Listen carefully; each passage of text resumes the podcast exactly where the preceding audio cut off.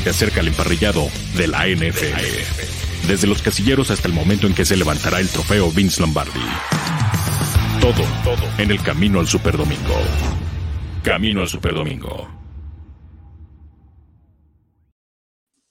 Amigos de Máximo Avance University, bienvenidos a este su programa con todas las incidencias y los pormenores de lo que sucede en la NCAA, en el fútbol americano colegial de Estados Unidos, que obviamente ahorita está en receso, bueno, están en Spring Practices, hubo muchos juegos de, Spring, eh, el Spring Football Game, ¿no? O el Spring Game el sábado pasado, algunos otros serán este próximo sábado o el que sigue, pero bueno, mientras todo eso ocurre en el NCAA, obviamente la transición que hacen estos jugadores hacia la NFL es lo que nos atañe en este momento, el draft de NFL está tan solo ocho días, nueve y cuentas el jueves, porque es hasta el jueves en la noche, pero eh, sobre eso nos hemos abocado en las últimas semanas, es obviamente donde se interseccionan, se interseccionan esas, esas partes, la NFL y el colegial, y este le doy la bienvenida a mis amigos, a mis compadres ya, este, por cierto, muchas felicidades, estuvimos ahí en la presentación del libro del coach Azuara, así que pues un orgullo, y nuevamente coach, bienvenido. Muchas gracias, Ian, Juan Carlos, Grecia en la producción, amigos que ya nos acompañan. Eh, pues sí, ya estamos muy el draft. Eh, hoy, hoy vamos a hacer el último ejercicio de eh, cómo, cómo podríamos, en el caso de que fuéramos gerentes generales, arreglar los problemas de algunos equipos. Y la, a partir de la semana que entra, bueno, pues ya primero viene este, nuestro, nuestro mock draft de la semana que entra y después el análisis de qué hicieron por equipo al elegir a determinado jugador. Entonces, bueno, pues vamos a hablar de lo que más nos gusta, como siempre. Muchas gracias, Ian. Este, eh, adelante. Muchas gracias también, muchas gracias a Paul, a Grecia Polet que está ahí en la producción y que hace posible este y muchísimos de los otros programas en las plataformas de máximo avance. Le doy la bienvenida también a Juan Carlos Sandoval. Juan Carlos, buenas tardes, bienvenido. Hola Ian, coach, eh, Grecia en la producción, no cuenta a todos los amigos que nos ven pues ya, ¿no? Lo comentaba bien el coach, lo decíamos desde hace unas semanas, el último programa que tenemos eh, de este jueguito, ¿no? De ser el gerente general.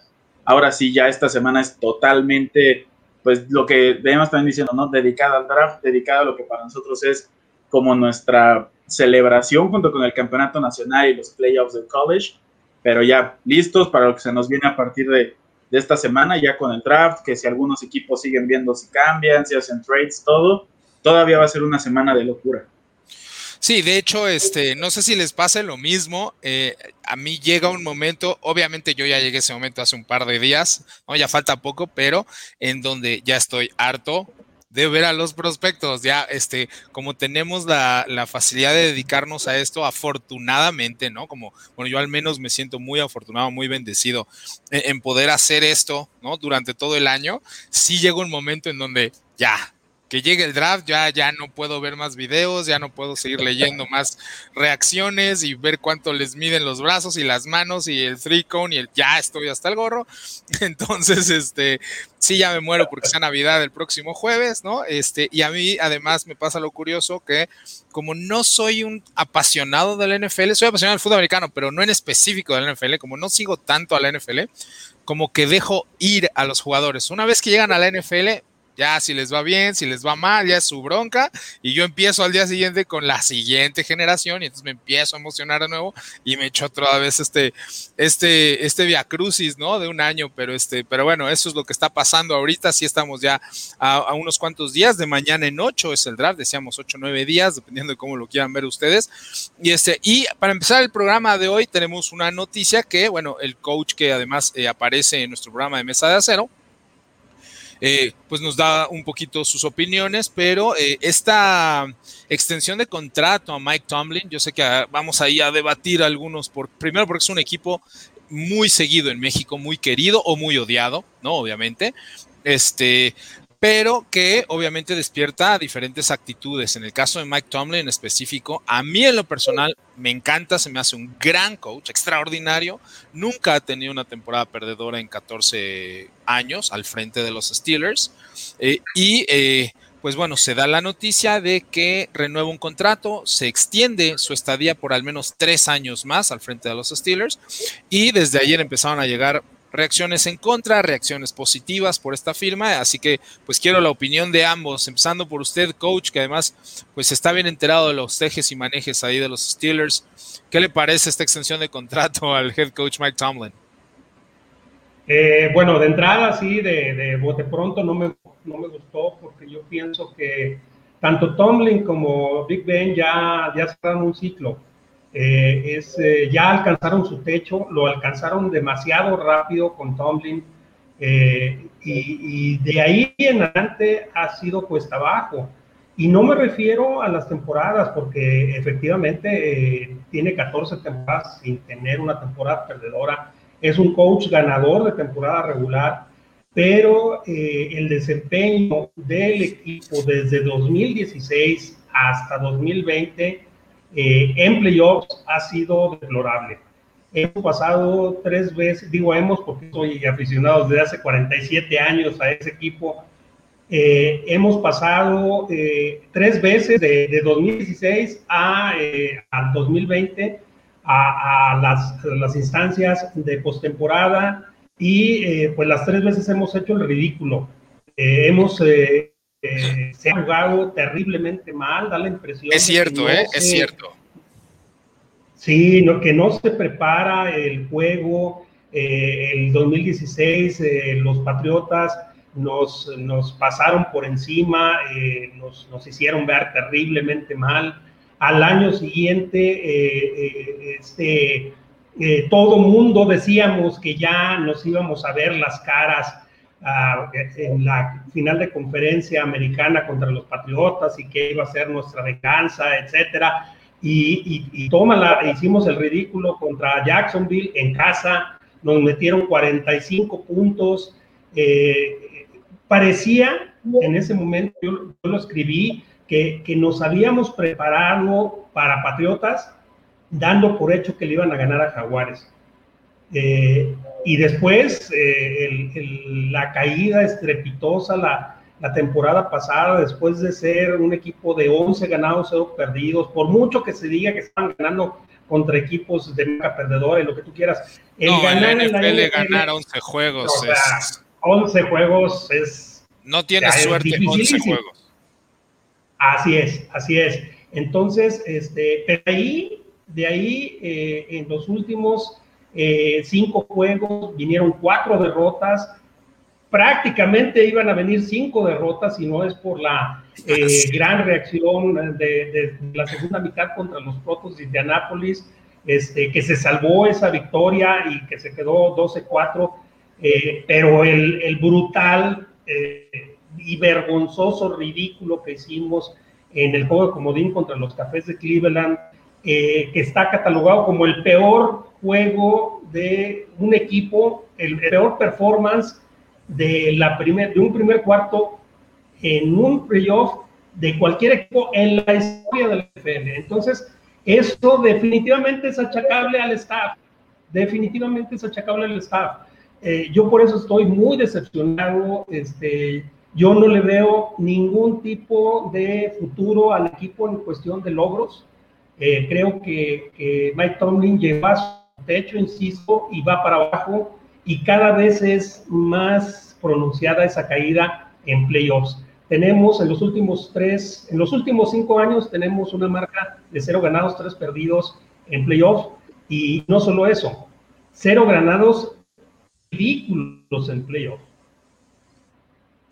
Sí, este, pues bueno, ahí tienen las palabras del coach, una crítica dura. Ahorita, ahorita al final le doy, le doy también mi opinión. Juan Carlos, independientemente de que no seguimos tú y yo los Steelers tanto como el coach, ¿qué te parece esta extensión de contrato? Digo, obviamente Mike Tomlin tiene muchos años ya en la NFL y todos tenemos cierta opinión formada al respecto. Así que, ¿cómo ves tú esta extensión para los Steelers? Pues bueno, de entrada yo creo que es algo importante y, algo de señalar muy eh, bueno el hecho de que apenas sea el tercer head coach de Pittsburgh desde el 69. O sea, yo creo que eso es algo muy importante. Confían en los procesos, confían en lo que les ha dado y en parte yo creo que es por lo que dice el coach. Llegaron a su techo muy rápido, alcanzaron el éxito tan rápido que esperaron que así fueran los demás años. Y bueno, también lo que comentaban de Jacksonville, pues ese Jacksonville en la temporada regular ese año jugaron y también les ganaron los Jaguares. Entonces, también eh, esta derrota de Cleveland, sus últimas dos derrotas contra equipos en playoffs han sido contra equipos malos que crecieron, contra equipos como lo fue en su momento, vuelvo, Jacksonville, que ahorita hicieron todo el tanking, se deshicieron de todas sus estrellas, todos sus jugadores con tal de agarrar Trevor Lawrence. Ahora fue Cleveland, un equipo que está en crecimiento y en un crecimiento abismal. No me parece que sea un movimiento acertado porque a pesar de que los números nunca mienten y el hecho de que no, hay, no tenga una, temporada perdedora, también suelen ser engañosos. Porque sí, puedes ganar los juegos que quieras, pero ¿de qué te sirve si en playoffs no haces nada? A mí eso me quedó muy claro cuando en el 2016, año de novato de Dak y quedas 13-3, llegas a playoffs y pierdes luego luego. Nadie te va a recordar por lo que hayas hecho en tu temporada regular. Te recuerdan por lo que hagas en playoffs. Entonces, vuelvo, a pesar de que los números nunca mienten, pueden llegar a ser engañosos. Y es lo que pasa con Mike Tomlin. Yo creo que ya también el, el hecho de mantener a su coreback ya, ya es algo que te demuestra que no están preparados, que no han sabido preparar un coreback suplente hace unos años tienen eh, firma, seleccionan, perdón, a Joshua Dobbs de, Tennessee, no lo supieron preparar. Acaba de regresar Joshua Dobbs con ah, Acaba de firmar otra vez. A mí me eh, encanta la proyección que tiene Joshua Dobbs. También a Mason Rudolph parece que no lo supieron terminar de preparar saliendo de Oklahoma State y que es un buen trabajo cuando estuvo con los Cowboys en esa eh, conferencia ofensiva y por eso yo creo que esperaban mucho más de él cuando lo seleccionan. Pero yo creo que viendo el coreback, se nota lo que le puede faltar a Mike Tomlin. Esa capacidad de preparar otro coreback. Alcanzó el éxito con uno, pero ¿qué va a pasar después del Big Ben? ¿Qué va a pasar ahora que ya se le fueron dos estandartes de su línea ofensiva? Alejandro Villanueva y Ponzi. ¿Qué va a hacer ahora? Ya se volvió a quedar sin corredor. Perdió un buen receptor como en su momento lo fue Antonio Brown y también llegaron a tener a Le'Veon Bell y los perdieron. Ahora también se quedan sin Conner y tienen una buena dupla de receptores ahí en Juju y en Chase Claypool, pero por lo que está creciendo también la división en la que está Pittsburgh, yo creo que les va a costar muchísimo, pero muchísimo trabajo hacer algo en los próximos años. Cincinnati va a seguir creciendo, si cuidan bien a Joe Burrow, Cleveland creo que ya es una realidad, ya es, una, es un muy buen equipo, al menos en cuanto a nombres, y Baltimore no creo que sea tan, que se le vea tanta proyección, pero es un buen equipo, es un equipo peligroso, que si tú no sabes contener a Lamar Jackson, te va a hacer todo el daño del mundo. Entonces lo veo complicado para Pittsburgh y el movimiento no se me termina de ser un, buen movimiento. Fíjense que yo en este, en este caso sí no, no estoy como muy de acuerdo. A, mí sí me encanta mucho Mike Tomlin, disfruto mucho cómo están preparados sus equipos y estoy totalmente de acuerdo con, con ambos en el sentido de que vienen de bacles año tras año en los playoffs y que mucho tiene que ver el coacheo y que esa sería una razón suficiente para terminar su contrato, puedo entender esa posición, o sea, no, no se me hace equivocada. Eh, yo más bien creo que hubo ahí un problema en, en la front office, que a pesar de que Kevin Colbert es uno de los especialistas en el draft, es muy difícil encontrar un gerente general que, que draftee mejor que Steelers, que, que draftee mejor que Colbert, pero creo que su equipo se hizo viejo creo que las de Black, las debacles al final de las temporadas no solo son cuestiones de cocheo, de falta de preparación o motivación, sino de la edad de sus jugadores. Evidentemente no espero absolutamente nada de los Steelers este año, en el buen sentido, creo que van a tener una temporada ganadora, sí, pero sé que Ben Roethlisberger físicamente ya no puede, bueno, ya no puede competir a ese nivel. No es que súbitamente fuera malo. El, el segundo jugador más grande de Miami tiene 30 años. Exactamente. Entonces creo que, claro, sí, sí, sí, TJ Flocker. Eh, entonces creo que, eh, creo que parte del problema de esa debacle, cuando, lo que decíamos hace 15 días, cuando tú eres un jugador viejo, el problema no es el primer juego, el problema es el juego 16, o el 15, o el 17 de los playoffs. Exactamente. Ahora Exactamente. Entonces, por eso no espero nada de ellos. No, no creo que van a tener una mala temporada. Creo que van a estar por las 9, 10, 11 victorias pero, pero sé que después del juego 17 y de los contactos y del cansancio y de la temporada tan larga, Roethlisberger va a ir hacia abajo. Su línea ofensiva el año pasado se fue hacia abajo de manera estrepitosa. Tienen que, tienen que volver a renovar esa línea ofensiva, este, que ahorita veremos cómo, ¿no? Va a ser el equipo que abordemos el día de hoy, pero este, pero también le echo gran parte de la culpa, no solo a, la falta de ajustes o a la falta de preparación de los coaches, sino al roster. El roster se hizo viejo. La línea ofensiva, que es donde más problemas tuvieron, estaba muy vieja. Roethlisberger, que es la posición más importante y el líder del equipo está viejo, ya no puede hacer las mismas cosas que hacía hace 10 años y Ahora viene el problema que es encontrar a su reemplazo, pero en sí creo que ya para terminar en un tema como muy general, visto muy desde arriba, ¿no? Y más como, no como fanático específico del equipo, pero como un fanático del NFL, creo que eh, están mal acostumbrados. Ganar, tener 14 temporadas ganadas en la NFL de forma consecutiva, no sé si haya tres o cuatro franquicias en la historia del deporte, ¿no? Este, y creo que encontrar un coach tan estable y tan bueno como parámetro, no voy a decir excelente ni salón fama, es tan complicado que es mucho más fácil decir, ¿saben qué? Termínenlo y busquemos otra y qué tal si, o sea, hay muchas más opciones que serían peores. Pero bueno, esa es mi, postura con respecto a esta firma de contrato. Este, ya empiezan a llegar los mensajes. Ríos, buenas tardes. Hablar del mejor equipo de la NFL. Venga, mis Dolphins. ¿Y habrá mock o se les fue que lo habían prometido para hoy? No, Mau, ya estaba prometísimo para el último día.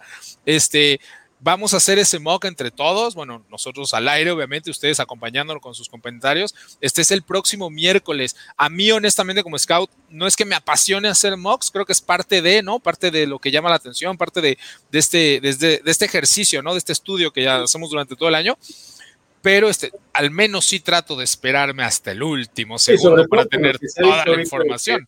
También Dallas ha estado recibiendo llamadas que se pueden echar para atrás y, creo que eso pasa en todos, ¿eh? creo, que, creo que el 100, bueno, el 100, pero creo que el 90% de los equipos recibe llamadas de otros equipos para estarse para adelante o para atrás, ¿no? Este, pero, o sea, nadie le va a hablar a Jacksonville, obviamente, ¿no? Ah. Este, pero estoy seguro que San Francisco le habla a los Jets, seguro, ¿no? Y que los Jets se negaron a dar ese pick y por eso hicieron, hicieron el trade en el 3. Seguro que lo intentaron con, o sea, 100%. O sea, esa es la chamba, ¿no? Ese es el trabajo del gerente general. Estoy seguro que a partir de los Jets y el resto de los 32 equipos han recibido llamadas de algún tipo.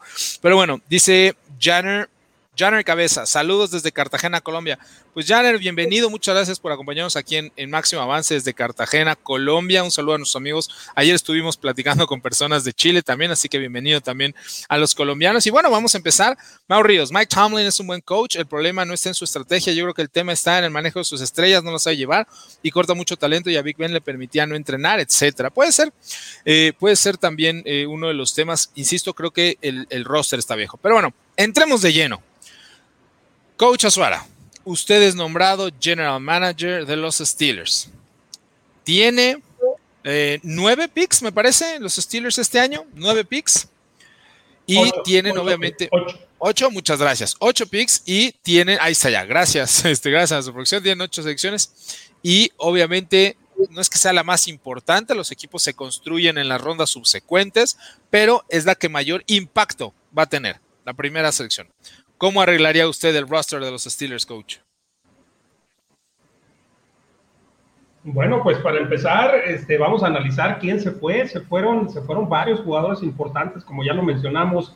Se fue Bob Dupree, yo creo que esa es la, eh, ausencia más notable eh, en, el, equipo. Se fue hacia los Titanes, se fue también Mike Hilton, eh, que, impacta, y vamos a ver ya en mi, en mi análisis eh, qué tanto impacta la, salida de Mike Hilton. También dejaron ir a este chico Steven Nelson, que no llegaron a un acuerdo de tal manera que tienen ahí un hueco inmenso en los eh, corners, eh, porque se les fue su, su nickelback y se fue su, su corner titular, uno de los corners titulares exteriores. Este, también se les fue Sean Davis, que por mucho que fuera que fuera este backup, bueno, pues le daba profundidad a la, a la zona defensiva del perímetro en el, en el safety. Se fue, eh, y bueno, se fue también a Deney, eh, que, si bien era cierto, eh, pues jugaba muy pocos snaps durante los partidos, pues también daba profundidad a la posición de Edge de, la, de, de esa defensiva de Pittsburgh. Eh, y a la ofensiva, bueno, pues eh, se retira eh, tanto Vance McDonald en Tyrant, se retira también Mike Bouncy, se va Matt Failer a, los Chargers y también pues parece ser que no le renuevan el contrato a Alejandro Villanueva, de tal manera que de los cinco titulares de la línea ofensiva del año pasado, pues solo quedan, quedan dos, que es David Castro y, y Ocorafor, eh, entonces, eh, pues hay, hay problemas en la línea ofensiva, por un lado. Por otro, eh, se les va a su corredor titular, James Conner, eh, que, yo creo que tuvo mala suerte este muchacho, este muchacho que es un, es un este, paradigma para muchos, sobreviviente de cáncer, un luchador. yo, yo seguí su carrera en, la Universidad de Pittsburgh. En la Universidad de Pittsburgh, con las Panteras, claro. Ah, así es, por ahí una temporada bajo el mando de Matt Canada y Lucía. Lucía definitivamente. Yo creo que, tuvo mala suerte de encontrarse dos cosas en su carrera. Primero, ser, ser el segundo de Livion Bell en su mejor temporada. Eh, eh, después, encontrarse a Randy Fickner como coordinador ofensivo. Eh, Randy Fickner que, que, nunca le dio el espacio al juego terrestre que se merecía. Y bueno, pues, se convirtió en una, en una ofensiva completamente este, predecible de donde Big Ben lanzaba 50 pases por partido o más. Este, y bueno, ¿quiénes llegan? Eh, llega, yo, creo que la, la, este, contratación más importante es la extensión de contrato a Big Ben. Eh, y, bueno, también eh, regresa a casa BJ Finney, que muchos apuestan a que va a ser el nuevo centro, titular, de Pittsburgh, aunque, aunque eh, el nuevo coach de línea ofensiva habló maravillas de Hassenauer, este muchacho de Alabama este, que, participó en dos o tres partidos como centro, este, no es muy alto, eh, es, eh, mide 1,89 me parece, pero, pero bueno, el nuevo coach, insisto, habla maravillas de él, entonces está la duda y BJ Finney se queda como, como guardia en lugar de Matt Filer eh, y, este Eisenhower eh, eh, toma la posición de centro, pero ahí hay un hueco importante. Y por el lado de, de los, de los tackles, los va, va, a cubrir Okorafor por un lado, perdón, y Zach Banner por otro, aunque Zach Banner hay una gran, una gran interrogante, este, Ian, Juan Carlos, ¿por qué? Porque nada más tiene dos partidos como titular, bueno, uno y medio, este, bueno, uno, un cuarto, porque salió en el segundo, segundo partido lesionado y perdió toda la temporada. Entonces ahí hay una gran interrogante. Regresa Juju Smith-Schuster eh, un año eh, y eso nos da tranquilidad porque pues básicamente el cuerpo aéreo está, está, es el mismo del año pasado, que es bastante solvente. Eh, también regresa Vince Williams con otro contrato de un año al, eh, ¿cómo se llama?, linebacker interno. Entonces, bueno, a partir de esto, ya para no aburrirlos, en mi análisis, ¿qué se necesita de urgencia? Muchos, muchos analistas hablan sobre la posibilidad de traer a Nayeh Harris o a, o a Travis Etienne, porque es probable que alguno de los dos esté disponible en el lugar 24. Ah, seguro. En donde, en donde selecciona Pittsburgh, sí, pero yo pero no son lo suficientemente valiosos. Exactamente, yo creo que no, no tendrían que ir por una primera ronda, desperdiciar una primera ronda en un corredor, sobre todo en, una, en un año en que, en que la posición de, de running back en el draft es tan profunda. Eh, me refiero que en tercera o cuarta ronda van a estar saliendo corredores de muy, muy buena calidad. Entonces, este, eh, se pueden esperar eh, a, tomar a alguien en tercera o cuarta ronda. Yo pienso que el hueco más grande que hay ahorita en el equipo y que se tiene que cubrir de urgencia es el corner, eh, el corner externo del lado, del lado contrario de Joe Hayden. porque sí nos deja un hueco enorme la salida de Steven Nelson. Cam Sutton va a ser el nickelback eh, lo hace bien, es un, es un tipo alto, que aparte también este, puede disparar y puede mantener la presión al coreback, pero sí nos hace falta un, un corner de primera, de primera ronda. Entonces, para, lo cual, este, pues eh, yo me voy eh, con Greg Newsom, que supongo yo que más o menos nos caería en ese, en, ese, en ese rango del número 24, porque pues pensar en Asante Samuel o pensar en Patrick Surte o en Jay Horn, yo creo que ya es soñar demasiado. Este, pero me parece que Newsom puede ser un, buen pick cubrir la posición de, de, corner en la primera ronda del draft de Pittsburgh este día. Sí, pues sí, este, Ojalá y les llegue. Yo, yo creo que Newsom también va a salir antes de ese número, pero bueno, sí sería uno de los picks que, que, que Pittsburgh estaría rezando para que les caigan. Juan Carlos, ¿tú cómo ves a los Steelers? Pues vaya, como lo decía desde antes, creo que están en una división que también está creciendo muchísimo. Creo que este año la mayoría de las divisiones han estado creciendo, a excepción de la este de la Nacional, creo que es la única que todavía no, no sigue sin crecer.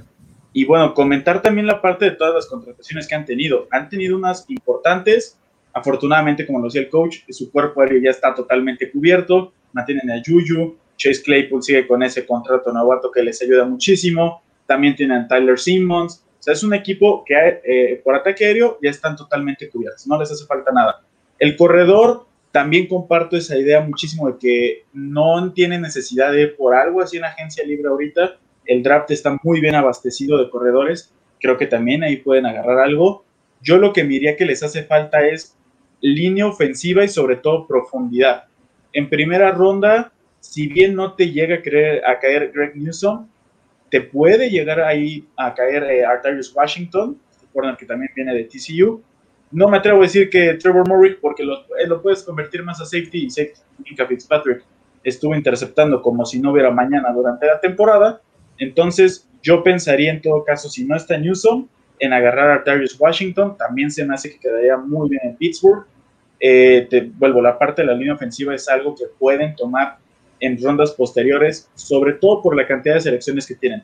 Tienen ocho, creo que es un muy buen número comparado a lo que tienen algunos equipos como Seattle, que tiene tres. Entonces, con eso les debe alcanzar para agarrar un corredor en, eh, perdón, un corner en primera ronda, un corredor por ahí en segunda, y después abastecerse de linieros ofensivos tal vez unos tres, dos, porque tienes que llenar muchísimos huecos en esa línea ofensiva, por lo que decía también el coach, te quedas solamente con dos titulares. Y del otro lado la defensiva, yo hasta pensaría en un ala defensiva que le, haya, que le haga dupla a TJ Watt. Creo que están también muy bien en cuanto a ese perímetro de recepción de ese corner que les falta. Un linebacker extra yo no creo que les haría mal. Y vuelvo, un ala defensiva creo que les haría, les haría muchísima ayuda y pensar en Jason Uwe, el que viene de Penn State, le serviría muchísimo para esa dupla con TJ Watt. Y creo que sí, Pittsburgh puede alcanzar a, a, esa meta que tú les pusiste, que es como de 11 victorias, porque de otra forma sí lo veo muy complicado. Sus duelos divisionales son verdaderos duelos divisionales, nadie se guarda nada, creo que en esa división nadie se quiere. Entonces, tienen juegos muy duros. Volvemos con el tema de la edad, complicado que lleguen al juego 14, 15 enteros, entonces necesitan muchísima eh, profundidad y sobre todo en esa línea ofensiva, que es lo que les costó el año pasado y yo creo que es lo que les costó el juego contra Cleveland. ¿Cuántos años tiene el quarterback de Cleveland? Su corredor, sus receptores, esa dupla que también tenían. Los corners, por más que quieras, Joe Hayden no es lo mismo que cuando llegó y estuvo en Cleveland. Entonces, eh, céntrate ahorita en agarrar un corner, profundidad de línea ofensiva y creo que todavía en la agencia libre podrías llegar a agarrar algo que no te salga muy caro, pero el chiste es profundidad, es lo que más necesitan ahorita. Sí, la verdad es que ambas son muy buenas opciones. Eh, yo me inclino, así como ustedes, un corner estaría bien, pero eh, yo no sé si Newsom esté ahí. Si el board no cae como Steelers lo necesita y Newsom no está ahí, no sé si te arriesgues de una vez por, por Asante Samuel que si bien está en esa franja de final de la primera ronda, principios de la segunda, Asante Samuel tiene el problema del tamaño. Eh, no es un hecho que pueda ser eh, un outside corner en la NFL. Quizás su posición ideal sea níquel y esa la tienen cubierta. Eh, lo mismo pasa con el siguiente prospecto, que es Elijah Molden de Washington, de los Huskies. Es únicamente un slot corner, es, mide 5 pies 8, que es más o menos como unos 73, unos 74. ¿no? Este, entonces quizás tendrías que tomar al siguiente en tamaño, que sea Ifeatu Melinfogu de Syracuse, que obviamente no es de primera ronda, entonces te empiezas a meter en problemas. Creo que por ser una premium position y porque el board puede llegar a caer así, eh, yo creo que estarían viendo a, a Tevin Jenkins, quizás, de Oklahoma State, el tackle, quizás a Jalen Mayfield, quizás a Sam Cosme de Texas o incluso a Liam Eichenberg de, de Notre Dame que sí, quizás un poco caro, pero creo que, creo que en resumen, eh, la mejor opción para Pittsburgh sería Greg Newsom. Eh, estoy totalmente de acuerdo con, esa proyección, siempre y cuando llegue. ¿no? no estoy seguro que llegue hasta el 22, pero también podría ser. No, este después yo creo que sí, Ah, los, ahora. los tackles. Ahora, este, eh, también eh, hay que ver, eh, eh, eh, digo, tú mencionaste que Kevin Colbert es uno de los mejores gerentes generales en el draft y por supuesto estoy de acuerdo contigo, eh, pero, pero hay que ver también su tradición de quién elige año con año. Eh, y, bueno, en los últimos 20 años, Pittsburgh solo ha eh, seleccionado a un corredor y a un tackle en primera ronda. Entonces, este, también por ahí, por ahí como una segunda opción ten- tenía este eh, muchacho siempre y cuando eh, cayera a, a Woso Coramoa. eh, A de- de. Este, para, para eh, ocupar el, el puesto que deja eh, Bud Dupree y que, bueno, Alex Highsmith eh, aparece, que parece ser que va a ser la- el reemplazo de, de Bud Dupree, pero eh, pues como dice también Juan Carlos, darle profundidad. Yo, yo difícilmente veo que, vayan a elegir a un tackle eh, en, primera ronda por, por la tradición de Kevin Colbert, porque, porque normalmente toma lo mejor disponible. Y es, un, y es un equipo que generalmente, históricamente, no se mueve mucho, ni se echa mucho para atrás, ni se echa para adelante. Dice GCAD, te mandamos un saludo. Steelers tenía un quarterback que prepararon bien y daba resultados cuando jugaba. Tomlin y Ben se encargaron de sacarlo del equipo, su nombre Landry Jones. Sí, eh, sí esa postura puede ser totalmente cierta. Eh, responde un poquito más a las mecánicas financieras de la NFL. Cuando tienes un buen backup como Landry Jones, obviamente Landry Jones quiere jugar. Y una cosa es que sea un buen coreback y otra cosa es que sea mejor que Ben Roethlisberger. Cuando tú no puedes garantizarle ni tiempo de juego ni un mejor salario, porque nunca va a dejar de ser backup en caso de que Roethlisberger siga sano, este, lo tienes que dejar ir. O sea, supongo que si le ofrecen 25 millones por ser este sustituto, se hubiera quedado, pero no le puedes pagar 30 millones a Ben y 25 al coreback. Entonces, sí, la teoría es correcta hasta cierto punto, pero creo que ahí la mecánica financiera del NFL es un poquito distinta. Dice Félix Macedonio, por cierto, hola Félix. Saludos. ¿Y qué entrenador podría sustituir a Tomlin? Yo creo que es un buen coach y debería seguir. Claro, cada quien tiene sus opiniones. Yo estoy de tu lado, Félix. Creo que encontrar talento de esa magnitud en la posición de o en coach en la NFL. No, no, 14 temporadas con, este, con récord ganador es, es, un sueño para el 80% de las franquicias de la NFL. Pero bueno, esa es nuestro, nuestra manera de tratar de ayudar a los Steelers, este, haciendo lo mejor posible. Dice GCAD, Coach Azuara, ¿se puede esperar una ofensiva diferente este año que viene o Steelers regresará al juego con Ben? O de Ben. Es una, es una gran interrogante, qué bueno que, lo comentas, Jicat. Este, eh, acabo de subir la semana pasada un video que está bastante largo, más de 21 minutos, este, sobre la ofensiva de Matt Canada y todas las, todas las variantes eh, que tiene en, los shifts y en los motions, que son lo que le caracteriza a esta ofensiva de, Coach Canada. Eh, una cosa bien importante, que en, en esa ofensiva no hay coreback que luzca es una ofensiva que reparte mucho el juego y eh, ese ahí crece mi interrogante porque Big Ben es una diva, eh, Big Ben le encanta lucir, le encanta ser el protagonista eh, y, y, y, bueno, tiene, tiene un gran, una gran hegemonía en el equipo. Es, parecía que Randy Figner era su empleado, este, el, el, el ex coordinador. Ex -coordinador sí este, parecía que era el empleado de Big Ben. Eh, eh, Big Ben, eh, por ahí se hace que al principio de, de esta temporada pasada, eh, los primeros cuatro juegos se veía la, la, la mano de Coach Canada eh, con los motions y con los conceptos de juego aéreo que empezaron a, a, este, a implementar, eh, también con las jugadas de RPO. Pues resulta que, que a Big Ben no le gustan. no le gustan ni los motions, no les gustan ni las jugadas de, de, RPO, no le gustan las jugadas de play action porque le da la espalda a la defensiva. Lo golpean eh, más, claro. Exacto, eh, así te la pongo, 94% de los pases de Pittsburgh en la temporada no fueron play action. O dicho de otra manera, solo el 6% de los drops de Big Ben fueron play action Y una de las armas más poderosas de la ofensiva de Canadá es esa precisamente. Eh, entonces, hay muchas dudas, pues. No, y hay que, hay, que recordar que eso le pasa a la gran mayoría de los quarterbacks cuando, cuando empiezan a subir en edad, eh, pierdes movilidad te vuelves más, no torpe, pero pierdes habilidad y te vuelves más lento. Y entonces, obviamente, lo que menos quieres hacer es tener que moverte.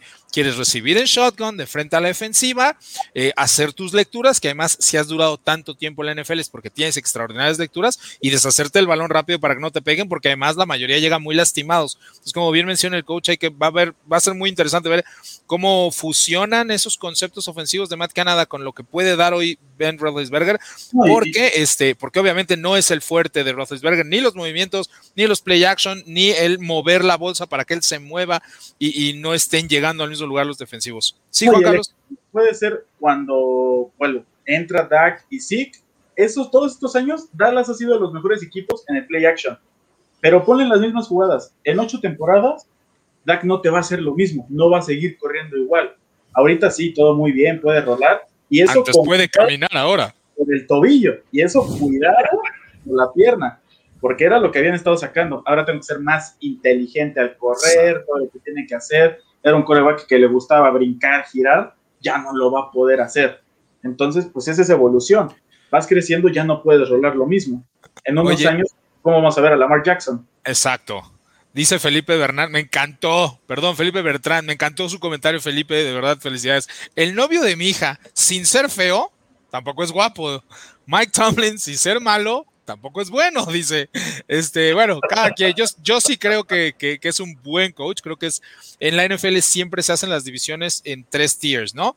Del 1 al 10, del 10 al 20 y del 20 al 32. Y yo creo que es tier 1, yo creo que es de los 10 mejores de la NFL, pero bueno, cada quien tiene su opinión. Y quizás una vez que no tenga un coreback salón de la fama, veamos realmente qué tan bueno es cuando no tenga el coreback más talentoso de toda la, de toda la división, que es lo que tuvo durante toda o ha tenido durante toda su carrera. Pero bueno, vámonos con el siguiente equipo. Qué bueno que le sacamos tanto jugo a los Steelers, pero tenemos que apurarnos un poquitito. Y en petición de Mau, ¿no? Que siempre está aquí con nosotros al pie del cañón, vámonos con los Dolphins, ¿no? Este, Miami que hizo todo lo posible para ser uno de los peores equipos el año al año, o sea, para ser uno de los peores equipos del año antepasado y poder, exacto, y poder obtener a un buen coreback en el, en el draft pasado.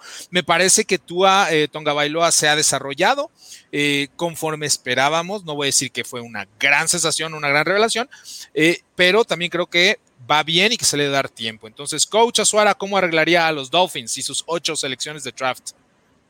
Híjole, los, Dolphins son uno de los, de los equipos que han tenido más movimiento en la agencia libre eh, se les fue medio equipo, pero también llegó más de, más de la otra medio equipo, se le fue Kyle Van Noy, que para mí es eh, la, pérdida más, más importante eh, que tuvieron, se le va a los también, Chuck Lawson, que son el par de Edge, se les va ahí a, Texas, se le va a Matt Breda, el, el corredor, se les va también, bueno, Pareciera que no significa mucho, pero créanme que significa mucho. Ryan Fitzpatrick, eh, eh, este, este eh, coreback que eternamente ha sido el backup, sí, ciertamente, pero, pero aporta mucho al equipo en cuestión de vestuario y bueno, pues se va a Washington Football Team. en cambio llega Jacoby Brissett como backup de Tua Tagovailoa, no sé qué tan, tan bueno sea este, este muchacho, nunca me ha terminado de convencer eh, y, si llegan a necesitarlo, no sé, eh, pero, pero bueno, pues probablemente, eh, no sé, no sé qué tan buena haya sido esa, esa, ese movimiento. También traen a Bernard Drick McKinney, a Justin Coleman, traen a Adam Butler, un buen, un buen técnica 3 eh, procedente de Patriotas, traen a Matt Skura, que es el, el centro eh, por muchos años titular de Ravens. No, Ravens. sé qué tan bueno, sí, no sé qué tan bueno sea. Eh, a mí no me gusta Skura, pero, pero digo, se mantuvo como titular durante mucho tiempo en Ravens, entonces, este, pues tiene buenas, buenas credenciales. También traen a Malcolm Brown, procedente de los Beer, de los Rams, perdón. Eh, a Robert Foster. Bueno, pues eh, han hecho una gran cantidad de movimientos. Yo pienso que, eh, sin ser todavía eh, contendientes, yo creo que ya sí son verdaderos pretendientes al título de la, división, sí le pueden pelear a, Bills ese, ese este, ¿cómo se llama?, primer lugar de la división, porque yo no veo que Patriotas con Cam tenga la posibilidad de liderar la división este pero eh, también ciertamente tienen, tienen este, eh, grandes huecos que, que eh, tienen que solventar. Para mí el hueco más importante es el edge defensivo, pero, pero este, yo creo que con sus dos picks de la primera ronda, el primer pick, que, que, es el más bajo, que es el número 6, yo pienso que van a ir por llamar Chase, eh, wide receiver LSU, que es el mejor, y es eh, dotar de armas a, a Tua Tagovailoa eh, eh, en, en, su primer, en su primer pick de primera y en su segundo pick de primera ronda, que recordamos que tienen dos, en el número, 18, así es, van a tomar a Pay Edge de, de, Michigan. de, Michigan. Entonces serían mis dos pronósticos para, para Miami. Jamal Chase, eh, wide receiver de LSU, y Quiddy Pay de Edge de eh, Michigan. Juan Carlos, ¿tú cómo arreglarías a los Dolphins o cómo los mejorarías? Porque la verdad es que dieron un paso importante el año pasado. Sí, sí, la verdad es que es un equipo que mejoró muchísimo. Creo que Ryan Fitzpatrick le ayudó también muchísimo a Tua Bailoa. El hecho de que desde el primer juego no le haya tocado toda la responsabilidad a Tua, creo que eso le ayudó bastante ayudó también a que no le pegaran mucho, como fue el caso de Joe Burrow, que desde el juego 1, ahí estuvo, ahí estuvo, le estuvieron pegando hasta que pasó la lesión de su rodilla. Creo que eso le va a ayudar bastante. Se ha estado viendo a Tua esta offseason que ha estado trabajando muchísimo, se ve más fuerte, también algo muy importante. Tampoco olvidarnos que de nacimiento él es diestro y le enseñaron a lanzar con la zurda, entonces es un arma de doble filo. En coreback zurdo yo siempre he creído que son mejores que los diestros por su mecánica y más si él es diestro de nacimiento, es una doble arma. Puede hacer yo creo que mejores cosas que lo que Mahomes de repente lanzando con la izquierda. Ahora, yo creo que uno de sus eh, movimientos más importantes fue lo de DJ Flocker. Creo que les va a ayudar muchísimo, ya lo decíamos. Es apenas el segundo jugador más viejo de Miami, tiene 30 años. Entonces, esto va muchísimo con lo de la edad. Es un equipo bastante, bastante joven. En la división la tienen muy difícil. Eh, ya lo decíamos desde hace unos programas difícilmente alguien le va a ganar a Buffalo en esa división. Si bien tienen de su lado el hecho de, la ciudad donde, donde están ellos, que Buffalo viene de una ciudad que nieva ya por mediados de noviembre, que está así todo diciembre, enero, y en Miami todo el tiempo estás en calor y, lluvias y demás, creo que eso puede ser algo que les puede ayudar en, en algún enfrentamiento que tengan con Buffalo, siempre y cuando el calendario les ayude y no resulta que reciban a, a Buffalo a inicios de temporada porque de nada sirve. Entonces, creo que eso es algo con lo que podrían competir. Ni de chiste van a ir a Búfalo y le van a poder ganar a Búfalo. Búfalo es sin duda, yo creo que el segundo favorito junto a Kansas de esa conferencia. Entonces, sí tienen para competir, pero hay que recordar que si este año Búfalo no hace algo, Búfalo se tiene que ir con más armas para el siguiente. Entonces, Miami, si no aprovecha ahorita, no la van a poder hacer en un par de años. Y bueno, con sus elecciones, me gusta mucho lo de llamar Chase pero también me gusta mucho Kyle Pitts para llegar a Miami. Me gusta mucho, eh, yo, yo sé mucho de esta idea de que los jugadores que están en estas universidades crecen queriendo llegar a este tipo de equipos.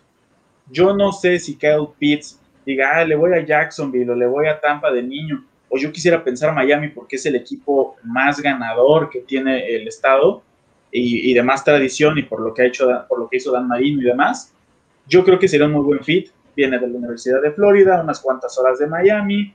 Creo que quedaría muy bien. Creo que es un jugador que representaría bastante bien el equipo y lo haría con ese eh, honor, te digo, con esa afición que espero tenga el equipo de los Dolphins. Creo que quedaría bastante bien ahí.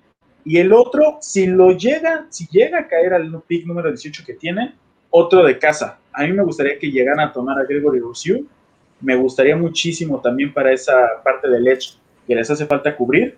Entonces, si yo tuviera que elegir, igual esta podría buscar ahí un trade para subir un par de, posiciones nada más para tomar, a Gregory Rousseau y quedarme en donde estoy para tener a Kyle Pitts, dos jugadores del estado de Florida que se queden en el estado de Florida. Y fíjate que lo que mencionas es cierto. Eh, todos los jugadores que llegan a la NFL son humanos y entonces por ciertas circunstancias tienen equipos favoritos como cualquiera de nosotros desde que van creciendo. Pero a veces es difícil que los jugadores que lleguen nada más a la universidad se vuelvan favoritos de uno de los equipos del estado porque obviamente crecieron toda su vida en otro. En el caso de Kyle Pitts, por ejemplo, es de Filadelfia. Entonces yo supongo que el equipo favorito de Kyle Pitts serían las Águilas, aunque bueno, bien podría quedarse a vivir en Florida y estaría feliz de quedarse en Miami, ¿no? Este, concuerdo con los dos. A mí me parece que el trade que hace... Vivir en Miami, ¿no? Además, ¿no? Y además algo bien importante, que es parte de esas cosas que no puede regular la NFL porque son cuestiones federales, ¿no? Son cuestiones legales. Pero en Estados Unidos, la cuestión de los... Eh, impuestos, no es como en nuestro país, hay impuestos muy específicos en cada estado. Y el, y el, el tema este del ISR, del impuesto a la renta, lo que te retiene, digamos, el estado de lo que tú percibes, de lo que ganas, hay estados que no cuentan con ISR. Lo que ganas es 100% para ti, y, este, Florida es uno de esos estados, al igual que Texas, donde obviamente no es lo mismo ganar 10 millones en, en, Florida que ganar 10 millones, digamos, en el estado de Washington, ¿no? Donde son altísimos, ajá, o en California, donde es altísimo, ¿no? Y entonces, claro, mucha gente prefiere. O en Nevada, Exactamente, claro. O en Nevada que no se pagan. Sí, claro, como Las Vegas, claro, ¿no? Como los Raiders. Entonces, sí, esas cosas tienen que ver. Dice Mauricio, ya hablando de mis Dolphins, ¿qué debería hacer Miami en el escenario donde Pitts y Chase no estén en el 6? ¿Tomar jugador o bajar? ¿Qué haría en ese escenario ya que el tackle ya lo cubrieron? Este, es lo que iba a mencionar precisamente. Muchas gracias, Mau, por el segue. Eh, yo creo que Miami regresa al 6 para asegurarse que esté o Jamar Chase o Kyle Pitts. Ahora sí, existen escenarios. Toman coreback. Claro. Por algo esos equipos subieron. Y sí existen escenarios. Existen escenarios donde no estén ni Chase ni Pitts, ¿no? Si, si Cincinnati vuelve a hacer una tontería, y lo voy a decir con mucho respeto para, para las personas que van a Cincinnati, y no toman al tackle, ¿no? Porque es obviamente el hueco más importante y más grande y está el mejor de la generación ahí. Si no cae y toma a Pitts o a Chase, entonces, este, yo no descarto que Miami eh, no tome a Peney Suel en 6. O sea, Peney Suel es mejor que cualquiera de los tackles que tienen. Entonces, lo peor que puede pasar es que pasas a un tackle de guard y entonces tienes eh, cuatro o cinco años de una de las mejores líneas ofensivas jóvenes de la NFL. No digo que eso va a suceder. Creo que o Chase o eh, Pitts va a estar en el número 6. Creo que además por eso es el trade. Ellos hacen el trade para irse para atrás y luego vuelven a hacer el trade con Filadelfia para regresar. Creo que es en busca de alguno de esos dos jugadores. Dice Mauro Ríos, ¿ya vieron cuántos players de primera y segunda ronda tiene Miami en el roster activo? Acabando este draft tendrán 11 jugadores de primera ronda y 10 de segunda ronda sin contar los drafts futuros. Exactamente. Eso es lo que haces cuando te deshaces de todas las estrellas para poder perder. Digo, honestamente, acumulas eh, picks de draft que desafortunadamente cerca del 40% nunca van a pisar el campo, o sea, 40% van a estar fuera de la liga en dos, tres años, y del 60 restante, más o menos, eh, debes de obtener, de ese 60 restante, el 50% deben de ser titulares en algún momento de sus carreras, y el otro 50% este, deben de ser eh, personas que contribuyan activamente, equipos especiales, este, backups, especialistas, pero, pero bueno, no, no se trata nada más de tener 100 eh, picks de draft, porque obviamente no, no van a salir todos bien. O sea, nadie puede pegarle al 100% de esas. Y, se calcula que un draft exitoso es tener tres titulares. Si tú sacas tres titulares de, cada draft y no titulares inmediatos, hablo de dos, tres, hasta cuatro años en el futuro. Si tú sacas tres titulares, ese es un draft exitoso.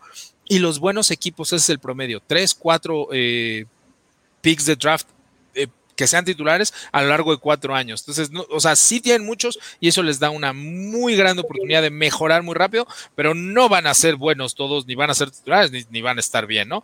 Entonces, este, me, gusta Kyle Pitts o, Jamar Chase. Yo en lo personal iría por Pitts, pero bueno, hay que ver a quién cae, ¿no? Con el pick número, número 6. Y yo sí me arriesgaría en el caso de Miami, aunque no es una posición tan valiosa, el hecho de poder contar con uno de los mejores corredores de la generación, con tu segundo pick, el 18, eh, yo pondría a Najee Harris, y, que te da la oportunidad de mantenerlo en su quinto año todavía en un salario no muy alto y no tener que pagar por un corredor en agencia libre, a mí se me hace la mejor opción. Obviamente pueden ir en un sinnúmero de direcciones, desde luego tomar alguno de los... Eh, de los edge players, como decíamos, a, a Cicero Jolari, quizás siga por ahí Gregory Rousseau de la Universidad de Miami, puede ser, pero este, pero creo que es el momento de tomar los corredores, te quitas de problemas durante cinco años y entonces sí puedes tener muchos corredorcitos complementarios, no caros, ¿no? De tercera, cuarta, quinta, sexta ronda, eh, sobre todo en drafts subsecuentes, ahora que tienen tantos picks, y eh, poder complementarlo con Najee Harris o incluso con Travis Etienne, aunque yo tengo obviamente rankeado a Najee Harris por delante. Pero bueno, eh, terminamos así el estudio de, y la proyección de los delfines de Miami. Ya regresó Juan Carlos. Juan Carlos, qué bueno que tenemos de regreso. Este, y vámonos con el último equipo que también ha dado mucho de qué hablar en estas últimas semanas, principalmente por el trade que hicieron y que son los 49 de San Francisco un equipo que hace no mucho tiempo estuvo en Super Bowl, hace dos años, y que el año pasado, en base a las lesiones, sí, definitivamente, pero eh, lesiones importantes a jugadores importantes que no son la primera vez que suceden, y recuerden lo que siempre decimos los scouts, el principal indicador de lesiones futuras son las lesiones pasadas. Entonces, si Bosa se lastima un año sí y un año no, recuerden que el año pasado se lastimó, un año antes no. Un año antes en Ohio State solo jugó dos juegos. Se lastimó toda la temporada a la espalda en su último año de, de, de colegial. Un año antes jugó completo en Ohio State y en su primer año tuvo problemas de hombro y de tobillo. Entonces, no crean que porque se lastimó el año pasado y este año ya no va a haber problema, ¿no? O sea, el principal indicador de lesiones futuras son lesiones pasadas. Entonces, eh, vámonos con tratar de arreglar a, San Francisco. Eh, obviamente, lo importante es este trade, tiene el número 3. Así que, ¿qué les daría, coach, y cómo ve el panorama de los 49ers para este draft 2021? No, bueno, pues el panorama para, el draft es eh, el, más sencillo, creo que de todos, bueno, a excepción de los Jets y de los, y de los este, ¿cómo se llama? Eh, Jacks. Todo el mundo sabemos que, subió, subió por un coreback, necesitan un coreback. Eh, Jimmy G no va a ser su, su coreback de futuro. se deshicieron de, de, varios, bueno, más bien se les fueron varios jugadores importantes, con Thomas, el eh, el liniero defensivo interno, tackle de defensivo, Devin Coleman, eh, también Kendrick Bourne, eh, el wide receiver que se les fue a Pats, y, bueno, pues llegan también buenos jugadores, Samson Ebucam, perdón, el, Edge proveniente de que va a jugar del lado contrario de Bosa, eh, pero fíjate que me, quedé pensando en lo, que dijiste, es importante. ¿eh? O sea, ¿qué te sirve tener un superestrella que se te va a estar ganando? O sea, el mejor jugador es el que no se lesiona, no es el estrella que se está lesionando eh, comúnmente. También perdieron a, ah, perdón, llega a Mohamed Sanu, proveniente de los Lions, Tavon Wilson, el, el, el, safety proveniente de los Colts. creo que han hecho buen, buen trabajo en la agencia libre, pero insisto, eh, pues no hay muchas vueltas para darle. Van por un, van por un eh, coreback en primera y la pregunta es, eh, ¿quién va a ser? yo tengo dos posibles que puede ser, para mí el número uno puede ser de, sus, de sus picks, me refiero a Fields, pero pues igual voltean a ver a Mac Jones y toman a Mac Jones. Esos serían mis dos, mis dos picks posibles para su primera ronda. Juan Carlos, ¿tú cómo ves el panorama para San Francisco este 2021? Vaya, también es algo muy sencillo. Por algo subieron al lugar en el que están. Yo también soy de esa idea de que el único, eh, la única parte difícil es ver o Max Jones o Justin Fields. Recordar que Justin Fields tuvo un segundo Pro Day y fueron otra vez con Shanahan a, verlo. Entonces creo que eso te habla de que se pueden inclinar un poquito por Justin Fields. Ahora, también sus, sus adiciones en la agencia libre importantes y bueno, Recordar que piden a, Richard Sherman, un corner que en su momento llegó a ser el mejor de la liga, de esa legión del boom de Chris Richard en, en, Seattle, impresionante en ese entonces. Llega a San Francisco y parece que ahí baja su nivel. Entonces, sí es una baja importante, pero no creo que sea algo que no puedan cubrir en el draft, sobre todo por la cantidad de picks que tienen. Yo en esa parte voy a seguir casado con que tanto eh, a Darius Washington o Trevor Murray que les pueden ayudar a la mayoría de los equipos, porque creo que son jugadores muy versátiles. Creo que son jugadores que les pueden ayudar. Y vuelvo, porque Richard Sherman no se me hace una baja tan importante. Creo que pesaba más su nombre y lo que había hecho anteriormente que lo que había estado produciendo en las últimas temporadas. Ahora, importante, se quedan con Trent Williams. Yo creo que para mí uno de los mejores tackles de la NFL junto a Tyron Smith se me hacen del mismo estilo, nada más que Trent Williams mucho más rápido por la edad, obviamente. Seis años, le dieron un contrato súper millonario. También se quedan con Alex Mack, firman Alex Mack, perdón. También un muy buen centro ya comprobado, tiene una muy buena trayectoria. Samson Ebuka, también de los Rams, muy bueno estando ahí. Se quedan con Cal Jusic, uno de los pocos equipos que todavía tienen un fullback así de posición y que lo tengan firmado muchos que ya utilizan a las alas cerradas y demás, entonces creo que eso también es muy importante. Vuelven a firmar a Jason Barrett, Dante Johnson y Emmanuel Mosley, entonces creo que necesitan nada más por ahí tal vez otro corner por profundidad, eh, tal vez otro poco de línea ofensiva igual por profundidad, pero si de profundidad es voy, creo que tendrían que irse a la defensiva. Fred Warner no va a poder hacer todo el solo todo el tiempo, si bien para mí es el mejor linebacker de la liga junto a Bobby Wagner, los dos mejores linebackers están en la misma división y se enfrentan dos veces al año, creo que no puede hacer todo el solo todo el tiempo. Y en la línea ofensiva creo que están bastante bien, pero a pesar de haber perdido a Forrest Buckner el año pasado en ese trade con Indianapolis, creo que aún eh, necesitan otro poco de profundidad ahí. Y vuelvo, lo del draft, su pick sabemos que es coreback, no hay de otra. Y si tuviera que inclinarme por una ahorita, yo me iría por Justin Fields. Es un coreback joven, tienen un, coach muy joven que puede explotar muchísimo ese talento que tiene. Fíjense que sí, eh, el debate es fuerte de quién tomar en el número 3. Eh, cuando pasa el, el, trade y llegan al número 3, mi reacción inmediata es, todo depende del hueco o no que ocupe Jimmy G en la organización. Si Jimmy G va a continuar en la organización, no te sirve de nada tomar a Mac Jones. No sirve. ¿No? Dejas a Jimmy G y esperas que se desarrolle. Ahora, ¿quién tiene más upside? El mayor upside lo tiene Trey Lance, no Justin Fields. Justin Fields es mejor jugador que Trey Lance hoy, pero en teoría no va a ser mejor jugador que Trey Lance en uno o dos años. Entonces, si Jimmy G se va a quedar en el equipo, yo iría por el pick que sería uh, Trey Lance, no Justin Fields. Y a contrario, Censo, si, eh, si lo que decides es ir por el quarterback que te da la mejor oportunidad para ganar el día de hoy, ese tampoco sería Justin Fields, ese sería Mac Jones, aunque Mac Jones no tiene un gran upside, es decir, Mac Jones no va a evolucionar mucho más. Lo que sí es eh, importante darse cuenta es que San Francisco tiene un roster listo para llegar al Super Bowl. Lo hizo hace dos años, por lo menos dos años. ¿no? Pero no va, además, no, es cierto, pero no va a llegar a su pueblo con un coreback novato. O sea, nunca ha sucedido, no va a suceder este año. O sea, no va a llegar, o sea, eh, puedes ponerle un coreback novato al mejor roster del NFL y no va a llegar al Super Bowl, o sea, no va a suceder. Entonces, si nosotros sabemos, eso no significa que no lo vayan a intentar o que no les vaya a ir bien. Simplemente eh, esa meta está un poquito fuera de la realidad. Y si nosotros lo sabemos, obviamente los gerentes generales lo saben y mucho más los gerentes generales de San Francisco. Es decir, creo que si están buscando el desarrollo de un quarterback, lo están viendo para la temporada 2022, no, no solamente 2021. Porque, insisto, puede ser el mejor novato, puede ser Dan Marino y no llegas al Super Bowl, o sea, no ganas el Super Bowl de novato. O sea, eso no es realista a pesar del extraordinario roster que tienen. Entonces, sí creo que es una decisión que tiene muchas vertientes, que tiene muchas aristas, que no es únicamente pensar quién me da la mejor oportunidad de ganar el día de hoy, eh, pero sí tienen esa ventana eh, que se vuelve a abrir con un coreback novato de al menos cinco años de tener un extraordinario roster con un coreback barato. Dice Miguel González, se critica a Mac Jones por venir de un equipo que lo arropó como lo es Alabama, pero los Foreigners también podrían arroparlo. Tiene línea de receptores y gran coach. Es una excelente eh, observación, Miguel.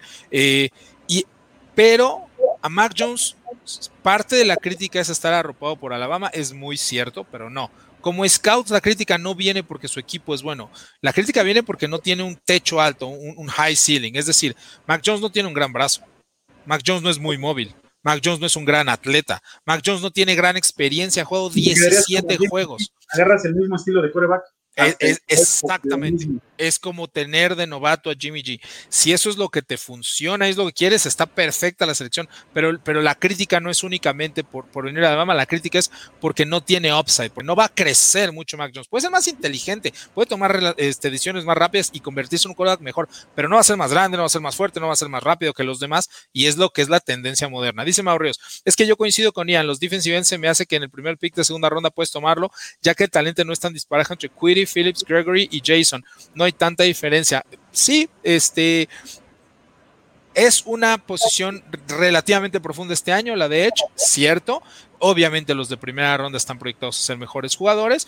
Este, pero también sería excelente tomar un corredor en segunda ronda. Lo que pasa es que esta, esta temporada hay dos corredores que tienen calificaciones de primera ronda, solo uno va a salir, o sea, no hay espacio para tener dos corredores en primera ronda. Yo creo que sería Najee Harris, pero bien podría ser Travis Etienne. Y hay un tercer corredor con calificaciones altísimas que es Javante Williams, el corredor de North Carolina. Después de eso, hay mucha profundidad y puedes tener un muy buen corredor en, rondas este, superiores, pero ya son corredores que necesitan de un poco más de ayuda ¿no? No son corredores que deben de poder jugar contra ocho defensivos en la caja desde, desde novato, desde su primer juego. Fuera como esos, ajá, como esos tres, exacto. Son jugadores que tienen que desarrollarse, pero la idea no es mala.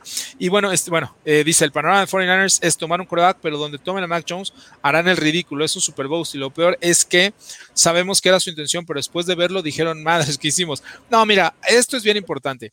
Eh, así se manejan las gerencias generales en NFL. Es un, es un tema que honestamente los fanáticos no saben mucho, no se meten mucho, que es el tema de cómo, cómo se maneja un equipo de una gerencia deportiva, por así decirlo. Este, y no es que nosotros somos expertos, pero bueno, como scout tienes que involucrarte y tienes que recibir clases de eso. Y eh, el problema es este, ellos, ellos sabían que el 1 y el 2 eran Trevor Lawrence y, Zach Wilson. De eso no hay duda. Cuando hicieron el trade, porque además el trade no tiene seis meses, el trade tiene dos o tres semanas. Entonces, ellos sabían por qué jugador iban. Eso, me queda claro. Nosotros no sabemos aún por qué jugador van, pero ellos ya lo sabían. Ellos saben que Trevor Lawrence y Zach Wilson no iban a estar ahí y entonces ellos tienen la oportunidad de escoger al que ellos prefieran de los siguientes tres. Quizás es Mac Jones. No sé si, si lo sea, ¿no? Eh, yo creo que sí. Esa es mi opinión. Yo creo que va a ser Mac Jones el pick. Eh, y si no, bueno, tendrán que desarrollarlo. Y como decimos, a pesar del gran, del gran talento que lo va a arropar, eh, porque es un gran roster, ningún coreback va a ganar el Super Bowl de novato. O sea, eso no sucede, no va a pasar. Entonces, están tratando de construir no solo en 2021, sino después. Y entonces, si tú ya prevés que el año donde eres contendiente real para el Super Bowl es 2022, no 2021, entonces quizás sí le puedes dar la oportunidad a Trey Lance, que es el que menos calificación tendría entre Justin Fields y él. Ahora, eh, es por pero eso que Jacksonville no ha terminado de gastar todo el dinero que tenía en la agencia libre. ¿Para qué llenas ahorita tanto a Trevor Lawrence si le tienes que dar ese año de desarrollo, adáptate a la liga. Si Jacksonville hubiera querido ganar hoy, ya no tendría ni un centavo de los millones de dólares. Que Contratas a todas las estrellas en agencia libre, claro. O sea, se quedan con algo de dinero y pueden comprar algo más el siguiente año que vuelva a estar eh, el mercado un poquito mejor. Que ojo, el próximo año va a subir el salary cap, sí, totalmente de acuerdo pero no va a subir tanto en relación como se firmaron los contratos hace dos años. Es decir, cuando no sabían que iba a haber pandemia y que iban a perder dinero, se firmaron contratos de más de un año, evidentemente. Entonces, el próximo año, a pesar de que toda la gente diga, este, bueno, es que el próximo año ya el salary cap va a volver a crecer, sí, sí, va a volver a crecer, pero no a los niveles en donde ya estaba hace dos años y muchos equipos tienen dinero ya comprometido para el 2022. ¿Va a haber dinero? Sí. ¿Más que este año? Sí. ¿Va a ser una bonanza? No. La bonanza viene en el 2023. Ahí sí, porque van a regresar a los niveles donde estaba el salary cap hace dos años, con el crecimiento esperado en el 2023, que además entra el nuevo eh, TV Money, ¿no? De los contratos que acaban de firmar, y donde los contratos que habías firmado antes empiezan a terminarse. Pero el próximo año tampoco va a ser la bonanza en free agency. Entonces, me parece que eso es lo que, lo que debería de hacer eh, San Francisco. Eh, yo iría por Mac Jones, ¿no? Creo que te da eh, esa ventana de cinco años y si no vuelves a hacer lo mismo, que, que ahora ya no es tan, tan raro, ¿no? Lo que está haciendo Arizona, lo que hizo San Francisco en este momento, que es, bueno, ni modo, vamos por un coreback este, novato nuevamente con el roster que hemos construido todos estos años e intentar ganar. Pero bueno, la mejor decisión obviamente la tendrá eh, John Lynch, el gerente general, y Kyle Shanahan, el head coach. Nos estamos despidiendo, estamos llegando al final de esta última edición en cuanto a cómo arreglar a estos equipos. Les recuerdo, la próxima semana tenemos nuestro mock draft en vivo. Eh, apreciaríamos mucho no solo que, estuvieran con sus acompañados, sino que nos dieran sus opiniones y lo que ustedes harían. Eh, el primer pick lo tiene Juan Carlos, ¿no? Este, sí, ya lo podrías dar de una vez, pero bueno, el primer pick lo tiene Juan Carlos, después el coach, este, tratamos de arreglarlo, va a ser 1, 2, 3, 1, 2, 3, 1, 2, 3, tratamos de arreglarlo para que a ustedes les tocaran sus equipos, pero solo nos podía tocar, o sea, por cómo están acomodados, entonces el coach no va a poder escoger el de Pittsburgh, pero Juan Carlos va a poder escoger el de Dallas, entonces así le vamos a hacer, eh, Juan Carlos tiene el pick 1, 4, 7, 10, etcétera, ¿no? El coach va a tener el pick 2, 5, 8, eh, 11, etcétera. Y este, y yo me voy con el 3, el 6, el 9, el 12, el 15, etcétera, etcétera, etcétera. Este, y pues a ver si les gusta este ejercicio que vamos a hacer por primera vez en máximo avance. Ese día también, este, eh, entre ese día y el siguiente sale mi, mock draft, el único mock draft que hago, este, que les digo no me fascina, pero bueno, es parte de, ¿no? Parte del juego. Este, y así que, bueno, últimas palabras, agradecerles que estuvieron con nosotros. Coach, nos despedimos. Muchas gracias, nos vemos la semana que entra. Juan Carlos. No, igual, gracias coach Ian, eh, gracias a la producción, todos los amigos que nos ven, que comentan, pues ya no, de nueva cuenta seguimos recalcando que tenemos para el siguiente programa y a contar ya los días, ¿no? A partir de mañana se nos viene el draft, se nos viene nuestra Navidad, nuestra segunda Navidad, tercera con el Campeonato Nacional, pues ya, se nos viene lo importante. Gracias a Dios terminó la espera. Muchísimas gracias a los controles, a Grecia, muchas gracias obviamente a todo el equipo que trabaja en Máximo Avance. Créanme que eh, no se ven, todos están detrás de cámaras también apoyándonos. Este, Arturo Carlos tampoco ha estado con, nosotros, pero hay un gran equipo. Yo sí este, lo pondría contra cualquier otra este, plataforma eh, de nuestro país y de, y de, Iberoamérica, obviamente, en cuanto a la transmisión y difusión del fútbol americano, específicamente de México, pero en general, ¿no? Este, por eso somos la casa del fútbol americano en México. Es que gracias nuevamente a Grecia Poleta en los controles, gracias a todos ustedes por su tiempo, por apoyarnos, por seguir aquí con nosotros, gracias al coach, gracias a Juan Carlos. Mi nombre es Ian Round nos vemos la próxima semana en Máximo Avance University. Gracias.